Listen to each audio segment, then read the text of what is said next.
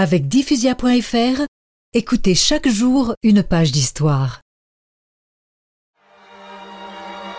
Pour Valentin, l'exécution est aussi ordonnée. Mais l'empereur la veut discrète, car le jeune prêtre est aimé et a de nombreux soutiens dans Rome. Avance le prêtre, c'est ton dernier voyage. Au petit jour, Valentin est emmené sous bonne garde sur la voie flaminienne.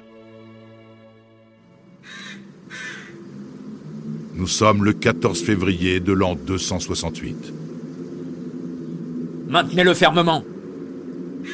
En ce petit matin froid, Valentin est décapité.